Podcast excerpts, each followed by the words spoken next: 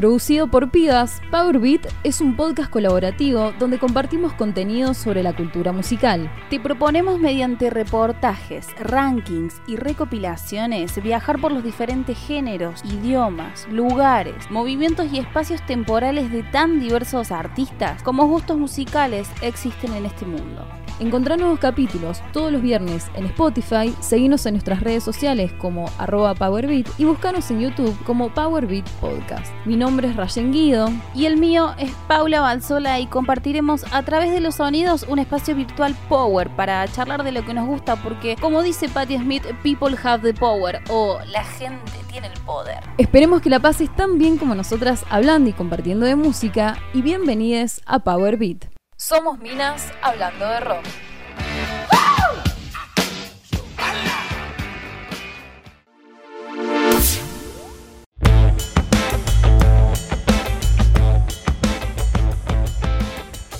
En la edición anterior les conté a aquellos jóvenes oyentes, centennials, que en el año 98 la revista Gente lanzaba al mercado una colección de CDs divididos por géneros y épocas, seleccionando los que ellos, a su criterio, consideraban como la mejor colección de pop internacional de la historia o los más grandes del rock internacional. Un poco sobre esta anécdota y llevándolo al presente, pensándolo en los nuevos hábitos de consumo, nos inspiramos para producir esta sección, donde recopilamos y contamos la historia de aquellos músicos, músicas y músiques que no pueden faltar en tu biblioteca, pero en este caso digital. Como anunciamos en la intro, Powerbeat es un espacio para que juntos compartamos y disfrutemos del cuarto arte. Por eso, en nuestra cuenta de Instagram les propusimos cuatro artistas imprescindibles para el especial del día de hoy. Y ustedes eligieron continuar esta saga con una banda que con casi 40 años de trayectoria marcaron la historia de la música por ser uno de los creadores del género musical punk funk rock, uno de los sonidos característicos que se gestó en los años 90. En les imprescindibles de este capítulo, Red Hot Chili Peppers.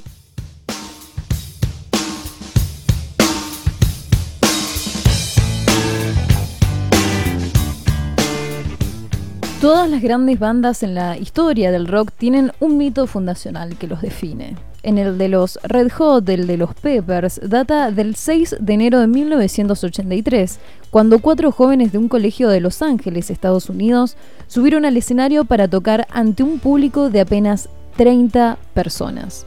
Dos de esos alumnos de la Fairfax High School formarían uno de los grupos más sobresalientes de finales del siglo XX. Estamos hablando de el vocalista Anthony Kiddis y Michael Peter Balsari, o mejor conocido como Flea. Ellos no sabían que estaban por hacer historia hace ya más de 35 años. Flea y Kiddis, acompañados del guitarrista Hillel Slovak y del batero Jack Irons, se presentaron en el club Rhythm Lounge bajo el nombre de Kulowski Majestic Master of Mayhem. Ese era su nombre, pueden creer. La banda fue encargada de abrir con un show completamente eléctrico, lleno del mejor punk rock del momento. En Los Ángeles rápidamente corrió el rumor de aquella banda que había sido una de las mejores presentaciones de la costa oeste.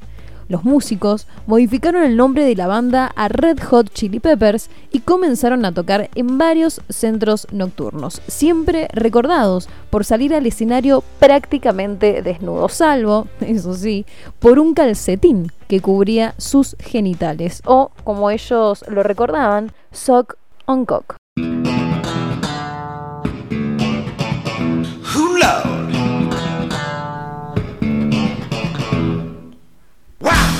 Con el correr de los meses de aquel año 1983, la banda cosechaba cada vez más seguidores. Sin embargo, para Slovak y Irons, Red Hot Chili Peppers era solo un proyecto alterno a su grupo principal o original, que se llamaba What Is This?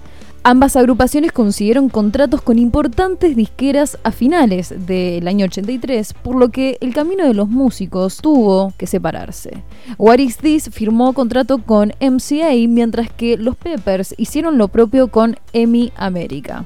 Basta observar los casi 90 millones de discos que han vendido los Peppers hasta la fecha para darse cuenta cuál pareja de músicos tomó la mejor decisión. Para la grabación de su primer álbum, Kiris y Flea reclutaron al baterista Cliff Martínez de The Weirdos y al guitarrista de estudio Jack Sherman. El 10 de agosto de 1984, la banda lanzaría así su álbum debut homónimo, es decir, que se llamaba simplemente Red Hot Chili Peppers. Pero este no se convirtió en un éxito instantáneo. Si bien los reafirmó en el mapa, pero no fue una explosión sin igual. De esta primera producción se destacan los sencillos como el que estábamos escuchando, True Men Don't Kill Coyotes y Get Up and Jump, las cuales mezclaban algo de rock, funk, punk, rap y un estilo tan distinto de tocar el bajo por parte de Flea que le ha valido del título en los años siguientes de ser el fucking amo del bajo.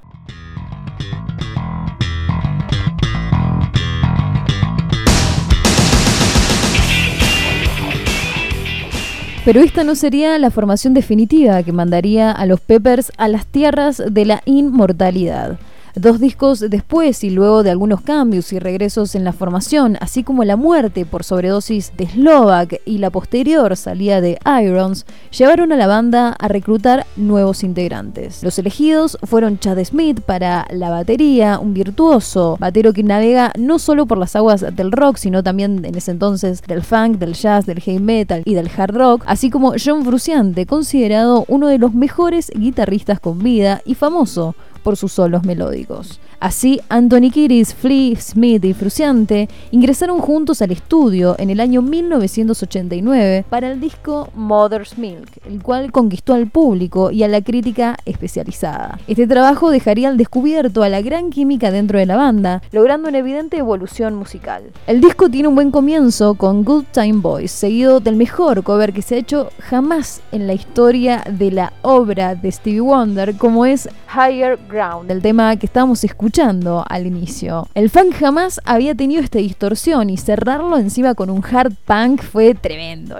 Otra datita, Flea tuvo como primer instrumento una trompeta. Era una masa el chabón y desde allí surgió su amor por el jazz, pero cuando forman la banda necesitaban un bajo, como siempre en toda banda. Así que Slovak, el primer guitarrista que murió, le había enseñado a tocar el bajo. Así que, según dicen, este cover nace como iniciativa propia.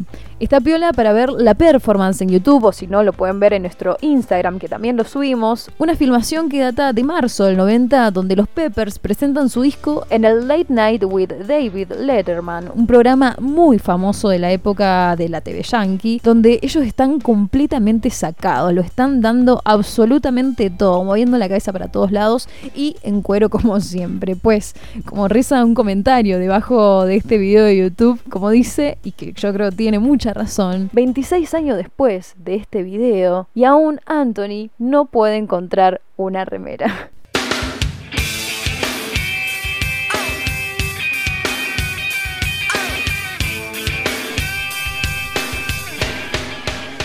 Mother's Milk sirvió sin dudas como incubadora para uno de los trabajos más destacados de la banda, como fue Blood Sugar Sex Magic. Para este álbum del año 91, los Peppers llamaron al productor Rick Rubin, quien es bien conocido por sacar lo mejor de cada artista. Este disco sería el punto medio entre los trabajos más experimentales y alocados de la banda, que contiene algunas de las canciones más icónicas de ellos, como puede ser Suck by Kiss, Give It Away, como el que estábamos escuchando, y Under the Bridge. Esta última fue compuesta como una balada por Kiris para abordar su adicción a las drogas y es, hasta el momento, el sencillo más exitoso a nivel platita del grupo. Este disco, para que tomen dimensión de su contexto, se lanzó en el mismo año que Nevermind de Nirvana, Ten de Pearl Jam, Out of Time de Rem, el álbum negro de Metallica, Use Your Illusion de Guns N' Roses y aún así logró sobresalir porque tiene todo lo que un disco requiere, dicen. Un ensamble de planos musicales en los que se puede apreciar con una alta calidad lo que está haciendo cada uno de los instrumentos. Este disco es sin duda el más funk de los Peppers.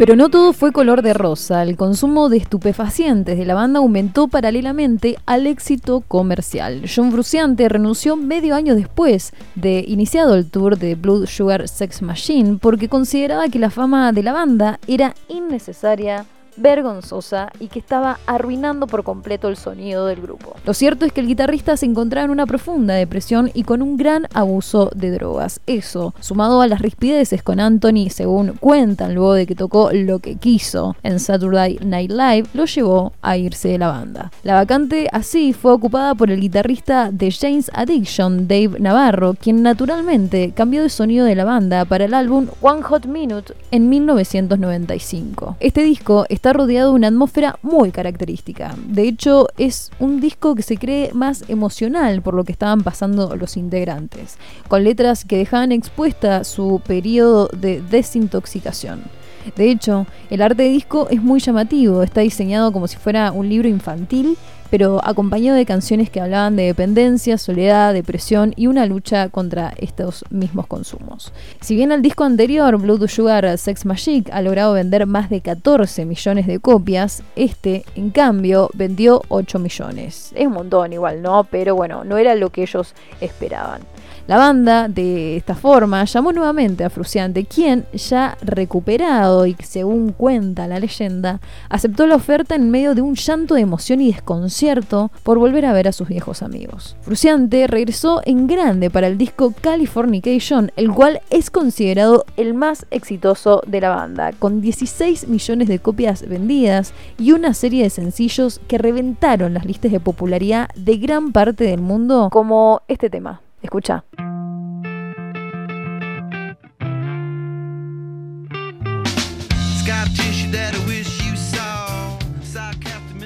El disco contiene piezas como Around the World, Parallel Universe, Scar Tissue, Other Side y el homónimo Californication, donde Fruciante no solo ofrece algunos de los mejores solos de guitarra de la banda, sino de la historia reciente del rock. O sea que para el año 99 la banda anuncia no solo la vuelta de los Peppers, que no sacaban nada hace 5 4 años en realidad, sino también la vuelta de Fruciante y el anuncio de este nuevo disco. Bueno, discazo. Ese combo logra comprender por qué bombardearon la señal de MTV por esos tiempos con el video de Californication, donde el videoclip, si recuerdan, son ellos adentro de un videojuego. Una locura. Encima, con la explosión de los gráficos de la nueva PlayStation 1 de Sony en el mercado, que la rompía absolutamente toda, era muy innovador. Sí, somos muy viejas. Californication cuenta con, considero yo, uno de los mejores inicios de álbum, como con el profundo y delirante bajo de Flea y un grito de Kiddies que me sea la voz.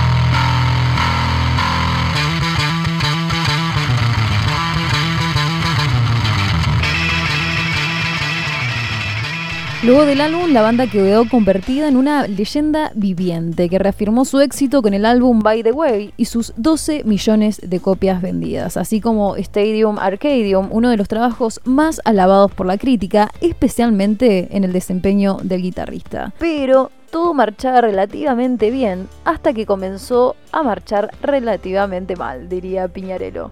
Diez años después de haber regresado a la banda, Fruciante anunció oficialmente un 16 de diciembre de 2009 que dejaban los Peppers, mientras el resto de sus compañeros se encontraban tomando un par de años sabáticos. Tiempo más tarde, el músico Josh Klinghoffer, guitarrista de apoyo de la gira de Stadium Arcadium cuando dejó otra vez Fruciante, fue elegido para ocupar el lugar de él. Con él han grabado I'm With You y su último trabajo de estudio The Getaway, con temazos como Dark Necessities o Go Robot. Tres años más tarde, para el 15 de diciembre del año pasado, anuncian que lo fletan a Josh, con quien estuvieron tocando estos últimos años, para anunciar por sus redes que John Fruciante volvía a la banda. Pese a los cambios y los problemas personales de cada uno de los miembros que han pasado por los Peppers, sin lugar a dudas, esta formación es la mejor de todis. Muchos bardearon, como les contaba al inicio, este giro pop de la banda, pero para mí esa búsqueda constante de sonidos es lo que hace más interesante a una banda musical. Más que seguir en la misma, reinventarse, adaptarse y más ahora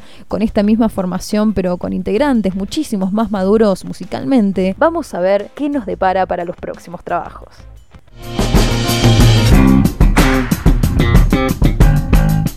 Los Red Hot no solo son la banda de los 80-90 que vino a volarnos la cabeza, son un referente de múltiples generaciones que inventaron un sonido único, el punk funk. Este sonido le abrió las ramas aún más al nutrido árbol de la música en el mundo. Sin los Peppers, quizás, no hubiéramos tenido a Korn, a Limp Bizkit, a Rage Against the Machine, Chancho en Piedra, Molotov y hasta nada más ni nada menos que Metallica, te diría. A quien no conoce esta banda, les digo que no se están perdiendo de algo, están perdiendo de un montón. Así que los pueden buscar en Spotify o YouTube y miran sus performances que son definitivamente imprescindibles para tu biblioteca musical. Yo por lo pronto me quedo disfrutando al ritmo de Can't Stop, una canción del disco By the Way, que me eleva una bocha y es uno de mis preferidos. Ahora yo te pregunto a vos, ¿cuál es tu tema favorito de los Red Hot? ¿Cuál es ese tema que te la sube total o alguna balada que decís me identifico un montón. Esperamos con ansia sus comentarios sobre este capítulo. Tuiteen con el hashtag PowerBeat para saber que nos llegue esta info. Y si no, también pueden encontrarnos en Instagram como arroba PowerBeat. Si te gustó este capítulo, compartíselo a una amiga para que se maneje tanto como nosotras haciéndolo. Agradecemos el aguante de siempre y deseamos que te hayas podido despejar, aunque sea un poquito, de este mundo tan hostil con todo lo que el mundo de la música y su vinculación con el arte tiene para ofrecernos. Mi nombre es Rayen Guido y esto fue Les Imprescindibles para Power Beat. Somos minas que hablan de rock.